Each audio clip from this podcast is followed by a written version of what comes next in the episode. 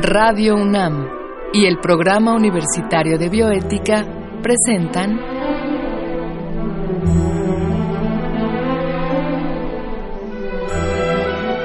El Árbol de las Ideas. Arte, ciencia y filosofía para la vida. Con Paulina Rivero Weber.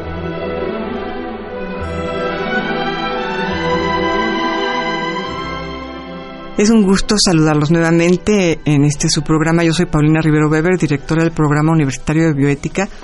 Y en esta ocasión estamos al aire para hablar de diferentes concepciones de la naturaleza.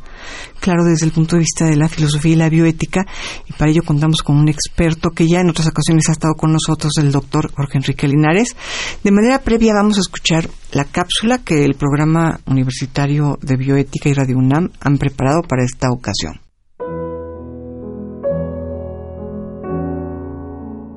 Cuando piensas en la naturaleza, ¿te reconoces como parte de ella? Por mucho tiempo, en la mayor parte del mundo ha predominado una concepción antropocéntrica de la naturaleza. Conforme a esta visión, los seres humanos somos la especie más importante, y todo lo demás no es sino materia a nuestra disposición. Estas ideas se popularizaron primero por motivos religiosos, y después surgieron otros argumentos para defenderla. En todo caso, el antropocentrismo nos ha traído muchos problemas poniendo en riesgo la vida en el planeta. Desde hace varios años, la ciencia ha demostrado que un complejo balance entre todos los seres animados e inanimados de la Tierra es y ha sido fundamental para que haya vida en nuestro planeta. En este sentido, una concepción ecocéntrica de la naturaleza es aquella que pone al centro a la casa que todos tenemos en común. Su base está en la ecología. Frente a ella, la bioética se pregunta, ¿cuál es la manera correcta de tratar al planeta? El doctor José Sarucán Kermes es uno de los grandes ecólogos de nuestra universidad. En su opinión, la mayor responsabilidad que tenemos hoy es la obligación ética para con la evolución de la vida. Los seres humanos hemos evolucionado junto con muchas otras especies, y eso nos hace parte de una gran familia a la que no podemos darle la espalda. Esta es una postura evolucionista. Por lo general, evolucionistas y ecologistas concluyen que debemos cuidar y respetar al planeta. Estos son los versos dorados del poeta francés Gérard de Nerval.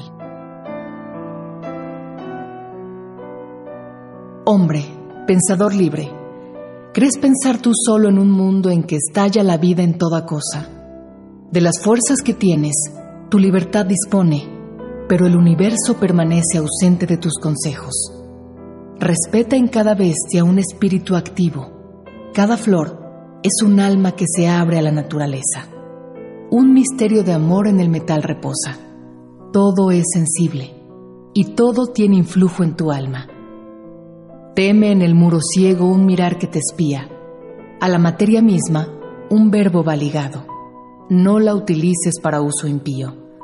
Suele en el ser oscuro vivir un Dios oculto, y como un ojo en ciernes, cubierto por sus párpados cerrados, crece tras la corteza de la piedra un espíritu. Nerval transmite una idea interesante. El Dios, lo sagrado, es la naturaleza en su conjunto, cada bestia, cada flor, cada metal. Si respetáramos a la Tierra como un todo, el peligro que hoy se cierne sobre nosotros no sería tal. Solo desde el respeto radical hacia la naturaleza podemos recuperar los hábitats de cientos de animales que hoy se encuentran en peligro de extinción. Aún hay mucho que podemos hacer.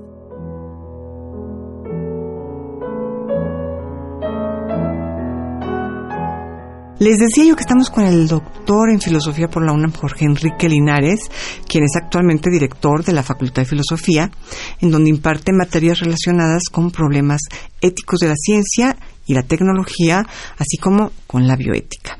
Por cierto, ha sido director de este programa universitario de bioética y ha publicado el libro Ética y Mundo Tecnológico y ha sido coeditor de los libros Diálogos de Bioética y los filósofos ante los animales. Jorge, otra vez, gracias por estar acá. Muchas gracias, Paulina. Es un gusto estar con ustedes otra vez. Jorge, pues acá para platicar un tema que yo sé que te apasiona y que también para mí es apasionante, las diferentes concepciones que hay de la naturaleza. Podríamos decirle quizá a nuestros radioescuchas que pues en filosofía no hay un acuerdo en cuanto a este tema, ¿no? Hay desde quien percibe la naturaleza como algo armonioso, pacífico, bueno en sí mismo y quien la percibe como justamente lo contrario, ¿no? Este, pero pues dependiendo de cómo la percibamos está nuestro lugar en el mundo, ¿no es así? Sin duda. Sin duda. Y, y, bueno, a ver, cuéntanos tú con qué concepción de la naturaleza te podrías sentir, si no más identificado, si al menos más interesado. Bueno, eh, hay que decir que, que desde luego la idea de la naturaleza ha ido cambiando a lo largo de la, de la historia de la humanidad y en diferentes civilizaciones. Claro lo que podemos llamar la civilización occidental, ha construido una idea muy dominante sobre la naturaleza que tampoco es homogénea y ha venido cambiando. Entonces, desde luego no es lo mismo eh, pensar la naturaleza como, como sede de la creación divina, claro. la tradición claro. cristiana claro. ¿no? Eh, y por eso en bioética todavía hay personas que piensan que hay cosas contra natura, como por ejemplo la clonación de seres humanos. Sería como ir en contra de la creación divina, una cosa eso así. Es. Entonces, bueno, en una tradición, sobre todo en la tradición cristiana, la naturaleza es el es producto de la divinidad. Y por tanto eh, se sostiene a sí misma, no debe ser modificada, no debe ser trastocada. Y también habría una naturaleza humana pero esta idea de ha llevado muchas veces a justificar en el ámbito social relaciones, por ejemplo, el patriarcalismo y el dominio de varones sobre mujeres como algo natural. Claro, digamos, si Dios es varón, es lógico que el varón sea superior. Que sea dominante, y eso ha sido pues un error. Entonces, eh, esa concepción que naturaliza todas las relaciones sociales sí ha mostrado claramente sus limitaciones. Ahora bien, desde la tradición filosófica, desde los griegos, la idea de naturaleza es mucho más extensa, es el cosmos entero, no tiene un origen divino y es eh, el desarrollo y la constitución del universo material por sí mismo entre eh, y en el cual surge la vida. Entonces, eh, la vida y todo el proceso evolutivo está inmerso en el, en el proceso cosmológico, ¿no? que, es, que está, es dinámico, tiene su propia lógica y se sostiene a sí mismo. Ahora, de, este mundo de los griegos, Jorge, en filosofía, pues sí, como tú nos dices, eh, eh, existe esta concepción, pero por otro lado me llama la atención como tanto en el mundo griego como en otros mundos, siempre de manera paralela al pensamiento científico o filosófico, existe el pensamiento mitológico en el cual todo es creación, ¿no? Todo es llegó Dios y creó este mundo, ¿no? Entonces, digamos, eh, me imagino pues que estarías de acuerdo con que finalmente el mito puede leerse e interpretarse de diferentes modos, pero que es la filosofía y la ciencia las que tienen la palabra, digamos, en torno a la concepción de la naturaleza. ¿no? Sin duda, ha, ha ido construyéndose eh, una serie de líneas de conocimiento de programas de investigación y hoy por hoy conocemos mucho de la naturaleza, tanto terrestre como, como del universo. Y sabemos que eh, esa, ese mundo material tiene su propio desarrollo, su propia lógica y no depende ni de nuestras invenciones ni de nuestras representaciones, se sostiene en sí mismo.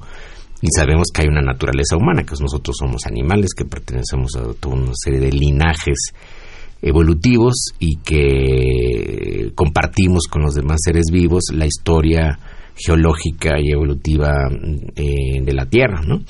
Y aquí tratas del punto clave, ¿no? Porque estamos hablando de la naturaleza y nosotros somos parte de la naturaleza, como tú bien dices, somos animales, pero bueno, somos animales que nos hemos alejado de la naturaleza, que no nos hemos terminado de acomodar en la naturaleza. Aquí sí, eh, tú me mandaste alguna vez recomendar un, texto muy bueno de Ortega y Gasset, si no me equivoco, sobre la naturaleza, ¿no? Creo que por ahí iría la cosa, ¿no? O sea, ¿en qué medida nosotros como seres humanos, eh, al ser parte de la naturaleza, hemos eh, fraguado una historia de un constante intento de alejarnos de ella. Eso es. ¿O cómo verías tú esto? Sí, bueno, podemos decir que hay una, digamos, una concepción de la naturaleza exterior al mundo humano, que es sobre todo la, eh, la materialidad geológica, eh, física de los ambientes y de los ecosistemas y también de los organismos vivos, y una, digamos, una visión interior más subjetiva de cómo percibimos nosotros o nos relacionamos con todo ese mundo natural. Entonces ahí ya oponemos el mundo natural al mundo humano, al mundo construido por los humanos, que son las estructuras de las instituciones sociales que están hechas de lenguaje y de ideas. entonces, por un lado la naturaleza y por otro lado la cultura, digamos. Exacto, siempre ha sido como la oposición desde, bueno, también desde el pensamiento griego. Y ahí está la tensión, que es lo que señalabas ahora, que marcaba Ortega y Gasset. Parece que los seres humanos, al poder pensar la naturaleza, al poder investigarla, estudiarla, eh, examinarla, eh, siempre hemos podido transformarla. Ahí está la cuestión. Y esa transformación de la naturaleza nos lleva a, un, a una especie de, pues de tensión entre que queremos conocer la naturaleza no solo para saber cómo es y defendernos de muchos de sus efectos, que en efecto eh, pueden ser muy negativos para nosotros. Por ejemplo, las enfermedades. Las erupciones. Las erupciones volcánicas, ahora que está el popo en plena actividad. Sí. ¿No? Este, y al transformar la naturaleza, entonces nos vamos separando de ella. Entonces hay una tensión constante. La humanidad se siente parte de y no.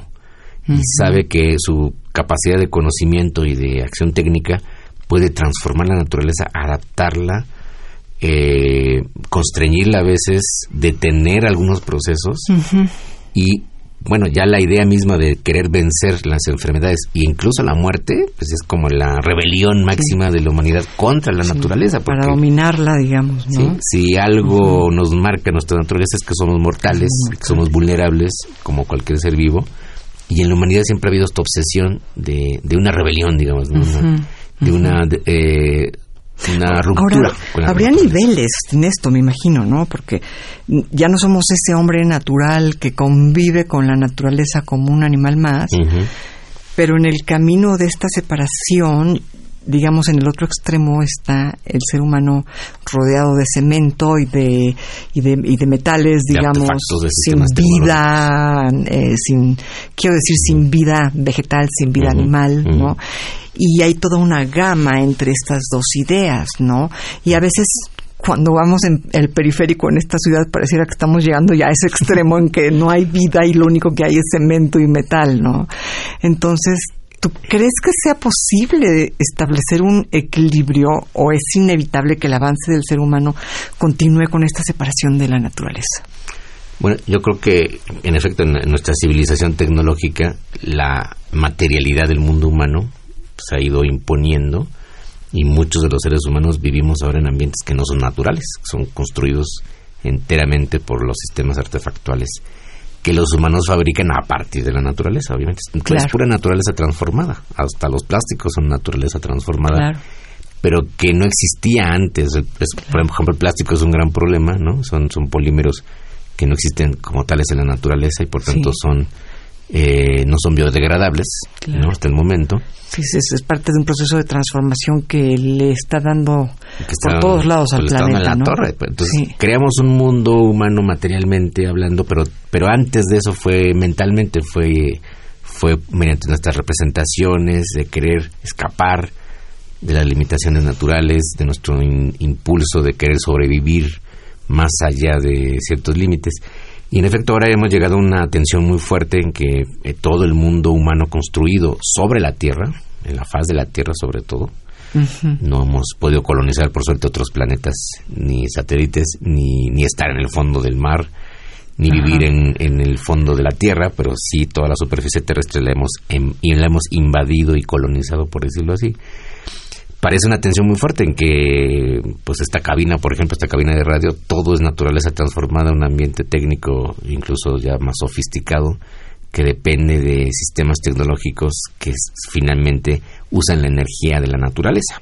Porque toda la energía proviene de allí, incluyendo la energía vital que nos mueve a nosotros, porque tenemos que alimentarnos de naturaleza. Claro, seguimos comiendo eh, vegetales o animales que producidos o no, procesados químicamente o no, son parte de la naturaleza. Entonces el problema viene este conflicto actual en, nuestra época en que parece que, que, podíamos dominar y controlar la naturaleza a voluntad y nos damos cuenta que no, que todavía no conocemos muy bien otros procesos y que no podemos lograr eh, esa dominación total de la naturaleza. Claro.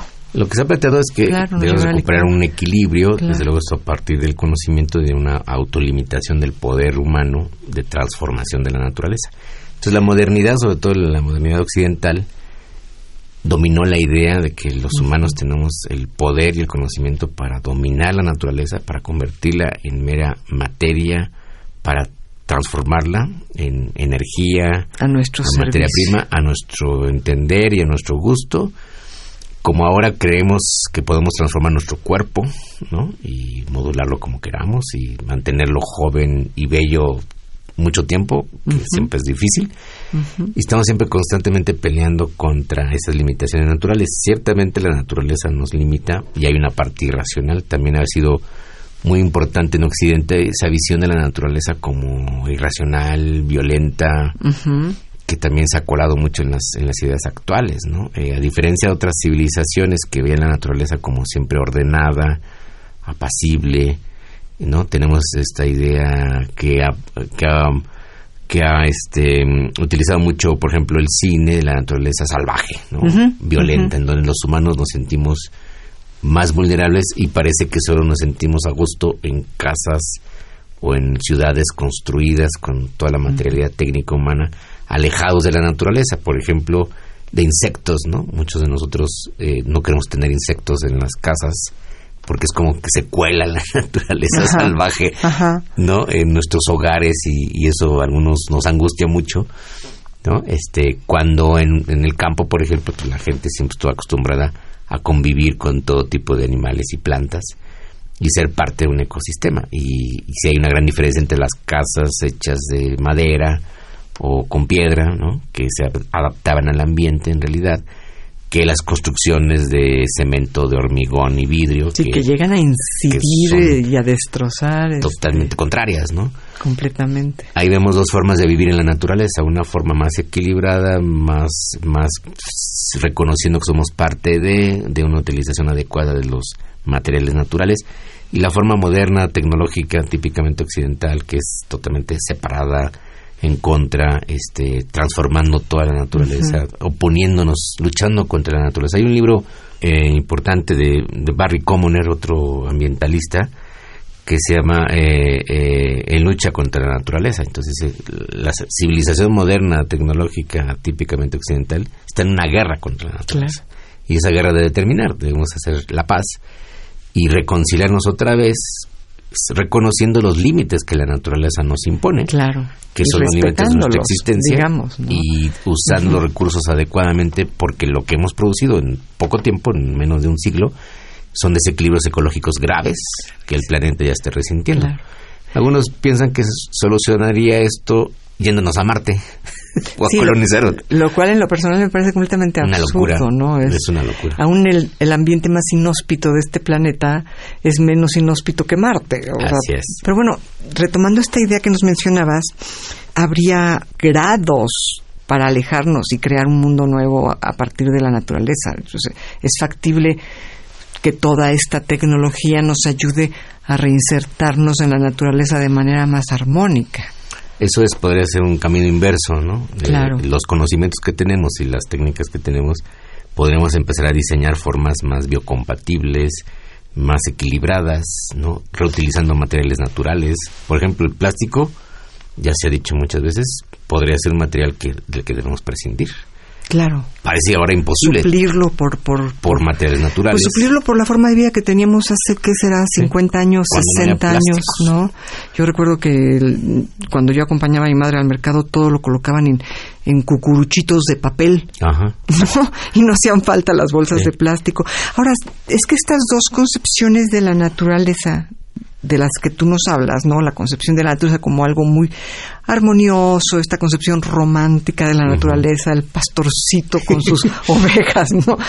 Y esta concepción terrible de la naturaleza como algo salvaje, es que finalmente ambas son reales, ¿no? Yo creo que, que ambas son reales y, y podemos estar en armonía sin destruirla. Una armonía que es dinámica, que es variable, no siempre va a ser igual. Exactamente. Porque en efecto, cuando notamos lo salvaje de la naturaleza, pues en fenómenos naturales extremos o simplemente en la enfermedad. Cuando enfermamos, eh, vemos, ¿no? Este, lo implacable que son las causas de la naturaleza y hay veces que no hay manera de, de, evitar que alguien muera o que alguien o que la enfermedad te deteriore o que te dañe y eso demuestra eh, la causalidad de la, naturaleza. Ahora, entre esa idea de... La idea occidental entonces convierte la naturaleza en medio, en objeto.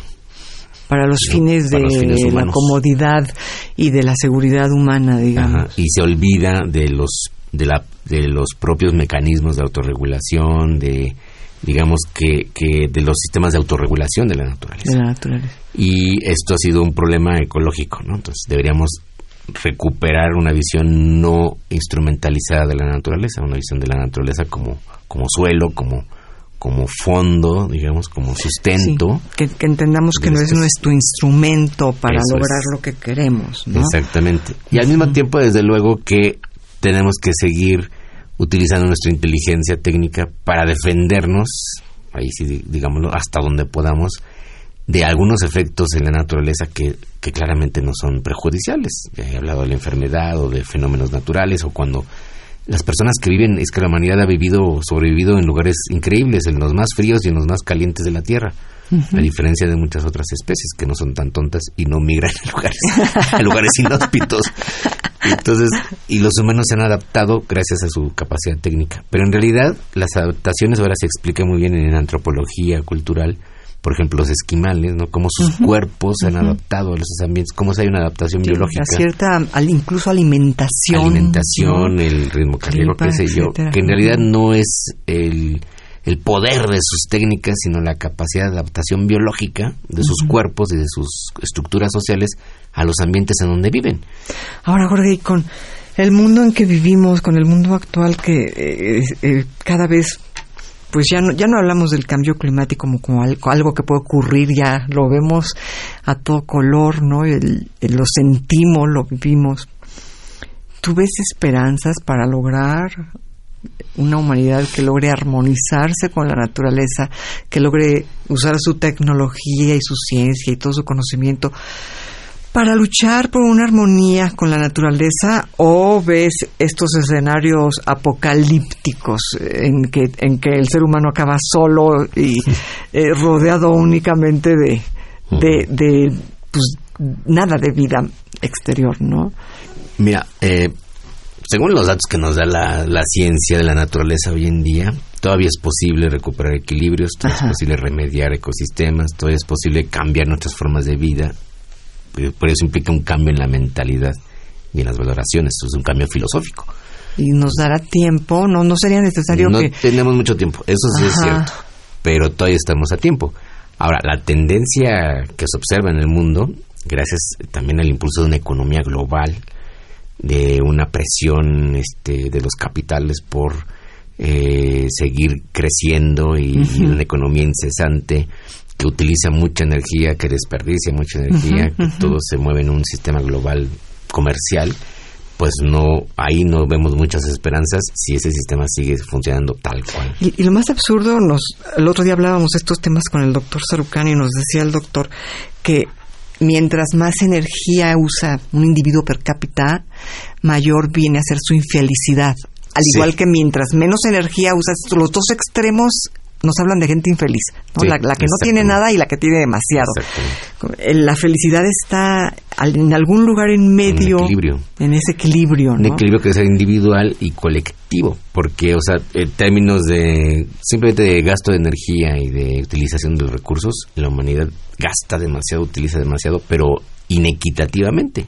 Claro. Ni siquiera se distribuye bien. Claro. Entonces, muchos no tienen nada, muchos están hambrientos, muchos tienen pésimas condiciones de vida, mueren de enfermedades que incluso antes no eh, resistían. Y esto ocasiona infelicidad para todos. Para toda la humanidad. Todos. Los que tienen mucho los secuestran, los que no tienen nada se mueren de hambre. Eso es, hemos llegado a un punto de desequilibrio también social, por eso se decía que la crisis ecológica es antes que nada una crisis social política.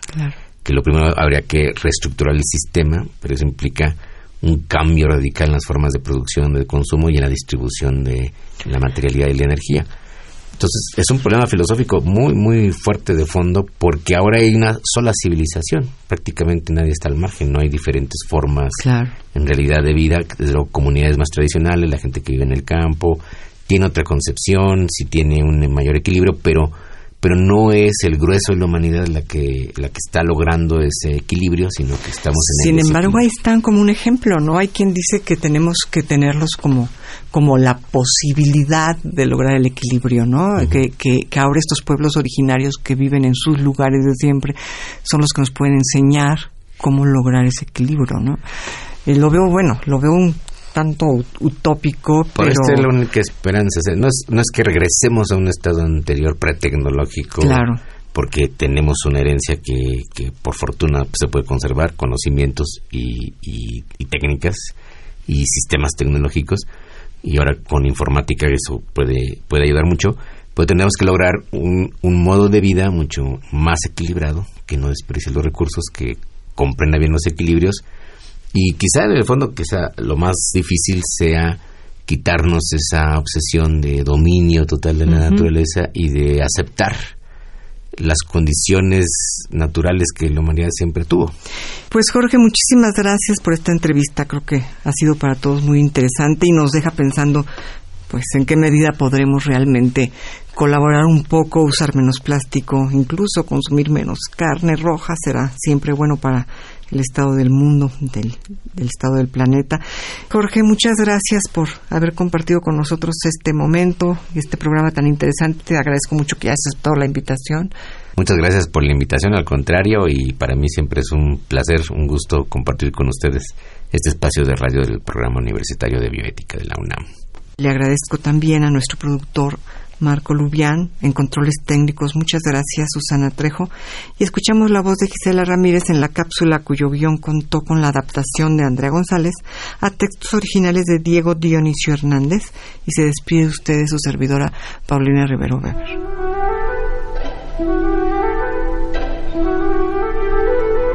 Radio UNAM y el Programa Universitario de Bioética presentaron